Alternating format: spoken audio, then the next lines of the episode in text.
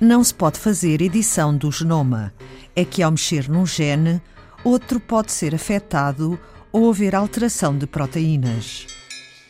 Mas, em 2017, houve um momento de viragem com a técnica CRISPR-Cas9, capaz de ativar ou desativar genes.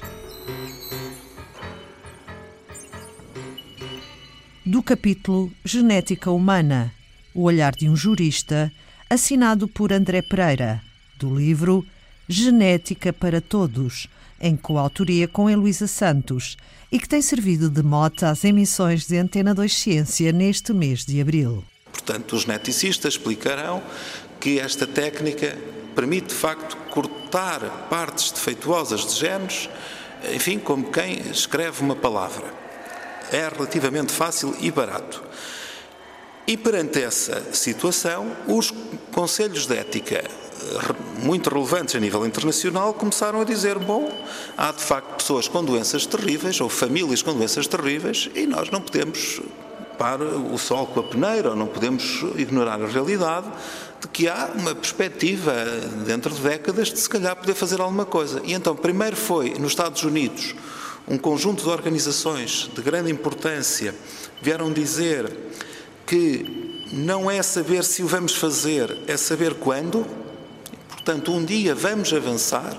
E, aliás, já na altura, nos Estados Unidos, se dava dinheiro federal para uh, investigação com embriões humanos no desenvolvimento de terapias génicas, inclusive na linha germinal, embora sem depois implantar o embrião, portanto, apenas investigação como também já se fazia na Inglaterra e na China, e o próprio Comitê de Ética Alemão, o Conselho Nacional de Ética Alemão, em setembro de 2017, que é um conselho muito conservador, a Alemanha é extremamente conservadora em tudo o que seja matérias que tenham um live de eugenismo, porque isto obviamente são intervenções eugénicas, não há como mascarar as palavras, também veio dizer que realmente eh, temos é que regular como é que isto vai acontecer. Então, dentro dessa regulação, que ainda não passou para o direito, nem para as convenções internacionais, mas que se vai discutir nos próximos 5, 10 anos, vai ser muito relevante a distinção entre uma terapia génica germinal com vista a eliminar doenças graves e terapia génica germinal com vista a melhoramento, chamado enhancement. Melhoramento da espécie, do Homo sapiens, melhoramento de algumas famílias. E realmente começa-se aí a fazer uma grande separação de águas. E, portanto, começam a perder peso aquela primeira linha, como eu disse, muito conservadora, que dizia não, não se pode mexer em nada, porque é obra do Criador e, portanto, não podemos brincar com o fogo. Portanto, cada vez mais, Estados Unidos, Inglaterra e China, que são por natureza liberais, admitindo essa possibilidade, e até a Alemanha, que é tradicionalmente conservadora, a dizer isto vai acontecer, temos é que regular e, portanto, fazer uma separação entre o melhoramento e a eliminação de doenças graves. E eu eh, acompanho essa tendência, realmente, como é que nós podemos dizer eh, a uma família que é massacrada de geração em geração por doenças gravíssimas, monogénicas, doença de Machado José, Huntington, que ainda não falei aqui hoje, enfim, Coreia de Huntington, também é terrível. Eh, como é que podemos dizer às famílias que, sendo isso possível, e estando a ser feito até experiências bem-sucedidas em animais, que não se pode aplicar à sua descendência? Ora, e portanto, caminhamos para lá a prazo. Garantir uma descendência livre de doenças hereditárias é uma forma de eugenia no século XXI. O programa eugénico deixou de ser um programa do governo, dos Estados, como foi na época dos nazis ou na época dos governos americanos durante o século XX, enfim, durante muitas décadas do século XX, ou mesmo da Europa do Norte. A eugenia dessa altura que fala era basicamente a esterilização? É, portanto, eh, ou seja, a partir dos anos 20, eh, 30, 40, mas depois passou mesmo para os anos 50, 60 e 70 em alguns estados dos Estados Unidos e mesmo na Suécia, havia programas de esterilização compulsiva de pessoas que os médicos entendiam menos aptas a procriar. Começou-se, obviamente, pelos grandes doentes mentais. Mas depois houve as teorias maltusianas. Exatamente, mas chegou-se a exageros, é sempre um argumento quase exagerado, mas é verdade que na Suécia as mulheres com miopia grave eram esterilizadas. Portanto, o médico de família fazia um relatório, se detectava uma miopia grave, dizia esta mulher vai gerar má descendência e houve esterilizações até aos anos 70 na social-democrata Suécia. Agora falamos de eugenia, eugenia privada. privada. O que é que aconteceu? É que desde os anos 60, 70, com os direitos reprodutivos, com o direito à interrupção da gravidez, com o direito à esterilização, com o direito ao planeamento familiar, e bem, na minha modesta opinião, mas enfim, eh, realmente os direitos liberais foram dando aos casais e às mulheres os direitos de tomar decisões procriativas, designadamente a interrupção da gravidez por razões de malformação do feto. Então temos o diagnóstico pré-natal, que é aceito em Portugal. Uh, temos o diagnóstico genético pré-implantação, portanto, quando há um casal que já sabe que tem uma doença genética muito grave, em vez de estar a engravidar e depois fazer testes durante a gravidez, faz logo os testes no embrião, faz uma fertilização in vitro, faz os testes no embrião e seleciona os que não têm a doença genética grave. Bom, e portanto vão ter um filho saudável. Portanto, isso é eugenia. Eugenia privada, porque não é o Estado que impõe, o Estado dá poder ao, casal, sobretudo à mulher, para o fazer. E nós aceitamos isso. Eh, o Código Penal Português aceita isso, toda a população portuguesa aceita isso. Embora é preciso sempre garantir o direito a que um casal que não queira praticar a eugenia o faça. Isso é absolutamente evidente. Portanto, não deve haver programas nem aconselhamentos médicos organizados pelo Governo no sentido de promover esse tipo de práticas eh, há que respeitar o direito à, à, diferença e o direito à procriação sem esse tipo de rigores. E o que eu estou a dizer, note-se que não é totalmente pacífico. Há quem já defenda um dever de boa procriação. Mas, portanto, estava eu a dizer o seguinte: a terapia génica na linha germinal para doenças muito graves e monogénicas, ou seja, em que basta eliminar ali um gene vai acontecer a prazo. Não tenho dúvidas disso, porque os comitês de ética internacionais e até o alemão admitem essa possibilidade.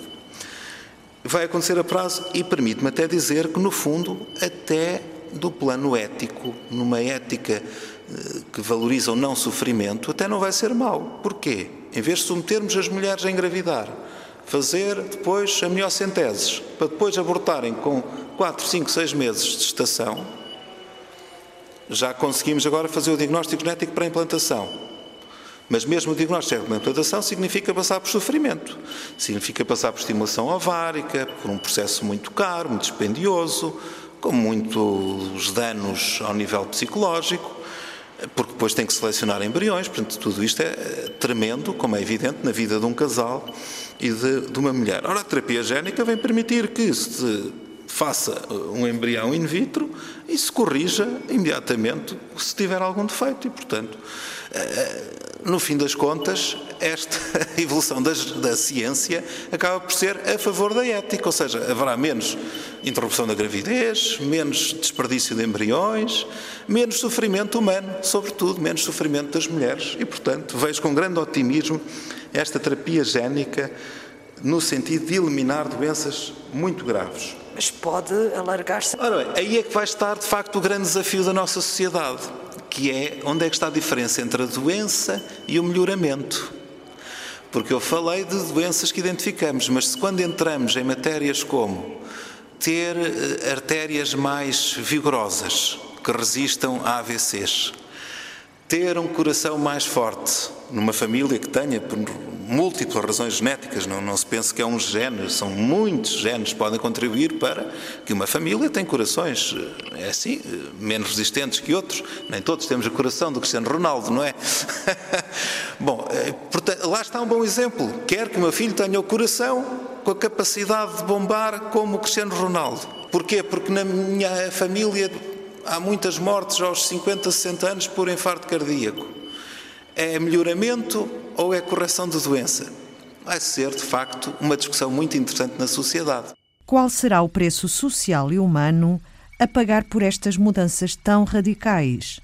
André Pereira teme que venha a aumentar a desigualdade humana. Porque se se avançar para esta eugenia de melhoramento, ou seja, para a terapia génica na linha germinal de melhoramento, vamos ter linhas familiares super melhoradas ao nível do coração, das artérias, da força física, da resistência à exaustão, ao stress, e vamos ter os seres humanos normais. E, portanto, tal dos Huxley nunca foi tão atual como hoje. Estamos em vias de criar alfas e betas.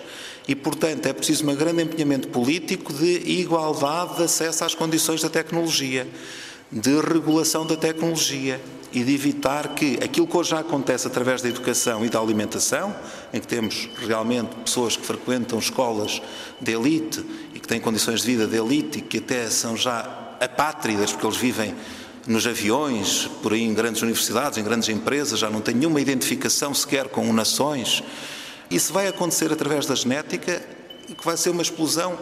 Ou seja, vamos ter de facto super alfas e, e, e mini, mini ômegas.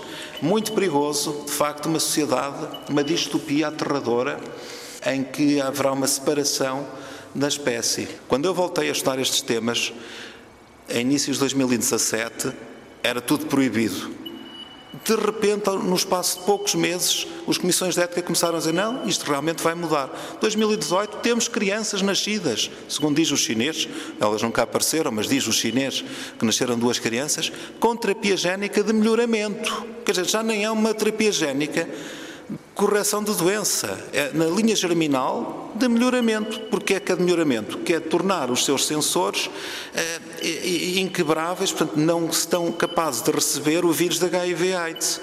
Pode ser, é bom para as meninas e para os seus descendentes. Sim, mas é uma aberração ética. Só há duas formas de ter HIV, que é relações sexuais sem preservativo ou transfusões sanguíneas, por exemplo, usando uma uh, partilha de seringa na heroína ou então mãe-filho, mas a mãe-filho também se trata como cesariana programada e com antirretrovirais. Não há mais nenhuma maneira de ter HIV-AIDS, por muito que alguns juristas e pessoas com ignorância tentem desenvolver, às vezes até em tribunais superiores, outras maneiras de transmissão do vírus. Só há essas três. E, portanto, não é preciso fazer uma terapia génica com riscos incalculáveis, quando bastava realmente métodos que qualquer cidadão minimamente informado poderá usar. E, portanto, num ano, dois anos, isto mudou tanto, eu não sei quanto é que vai mudar em dez anos. É preciso que todos sejam chamados ao debate para que o cidadão se envolva nas decisões sobre o que achamos aceitável ou não.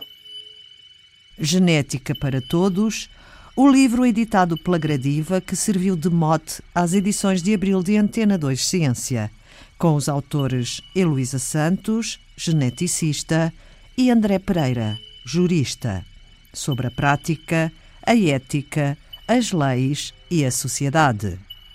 Foi em abril de 1953, no dia 25, que o mundo admirou um modelo em três dimensões da famosa molécula da vida, o ADN. Foi Antena 2 Ciência.